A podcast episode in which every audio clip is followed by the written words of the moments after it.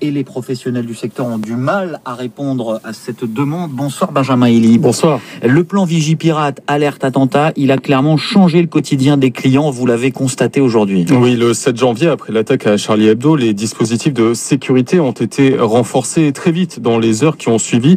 Et depuis, les clients ont fini par s'habituer à ces vigiles qui vous scrutent, qui font barrage à l'entrée de tous les grands magasins. Et puis ce rituel, cette petite phrase, pouvez-vous ouvrir votre sac s'il vous plaît?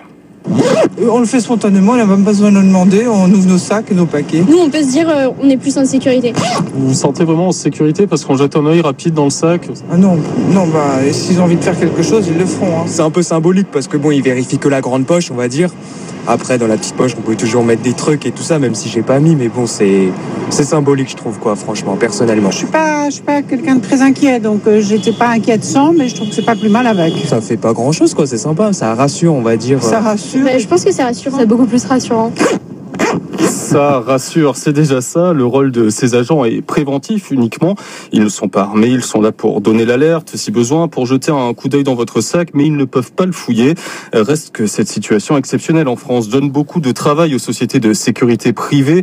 Il faut rappeler que le plan Vigipirate à un tel niveau, c'est inédit. En 22 ans de métier, Elias Nara n'a jamais vu ça. Il est directeur du groupe Triomphe Sécurité, euh, qui compte 1500 agents de sécurité essentiellement en Ile-de-France. J'ai vécu les attentats 95, mais c'était, à part les fouilles, le plan Vigipirate, mais nous n'avons pas eu euh, une telle demande. Nous avons, non, non, nous n'avons pas vécu ça du tout, du tout. C'est la première fois. On a été bien inondés dès mercredi après-midi, deux heures après l'attentat.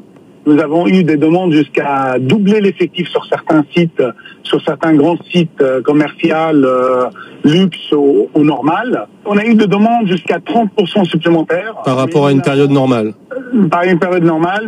Nous avons embauché euh, une centaine d'agents sur ces dix derniers jours. Vous n'avez pas pu répondre à toutes les demandes. Ah, pas du tout. Nous avons répondu euh, euh, à la moitié des demandes. Nous sommes en vraie pénurie. Ça veut dire nous pouvons fournir le double si nous avons les moyens aujourd'hui d'embaucher plus de monde. Si on avait les êtres humains, si on avait les, les gens qualifiés pour, mais nous n'avons pas autant de main-d'œuvre qualifiée. La demande, elle est deux fois plus qu'on a fourni aujourd'hui. Et nous avons contacté une autre entreprise du secteur Biblos Human Security, spécialisée elle aussi dans la sécurité des centres commerciaux. Euh, Son responsable évoque la mobilisation d'une cinquantaine d'agents supplémentaires depuis les attentats. Ça veut dire qu'il y a un vrai phénomène, euh, Benjamin, et les embauches dans ce secteur, elles pourraient dépasser les 4000 emplois, c'est ce qu'on nous dit en tout Oui, cas. plus de 4000 embauches, alors qu'il y a déjà 150 000 agents de sécurité en France et beaucoup font des heures supplémentaires ces derniers jours. Mais dans cette période troublée, c'est encore insuffisant, sauf qu'avant d'embaucher, eh bien, il faut être sûr que les candidats possèdent le certificat de qualification professionnelle. Il y a une formation obligatoire de 140 heures et des critères à respecter, notamment une enquête de moralité. Les casiers judiciaires sont étudiés de près. Vous l'avez compris, tout cela ne se fait pas du jour au lendemain, même si la demande est forte en ce moment.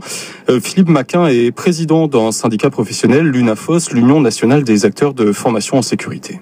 On a besoin de temps. Il faut quand même bien identifier les gens, bien les former, avant de les mettre dans le cas d'emploi. Donc, euh, nous, on a toujours un délai de 3-4 mois euh, de, réactivité.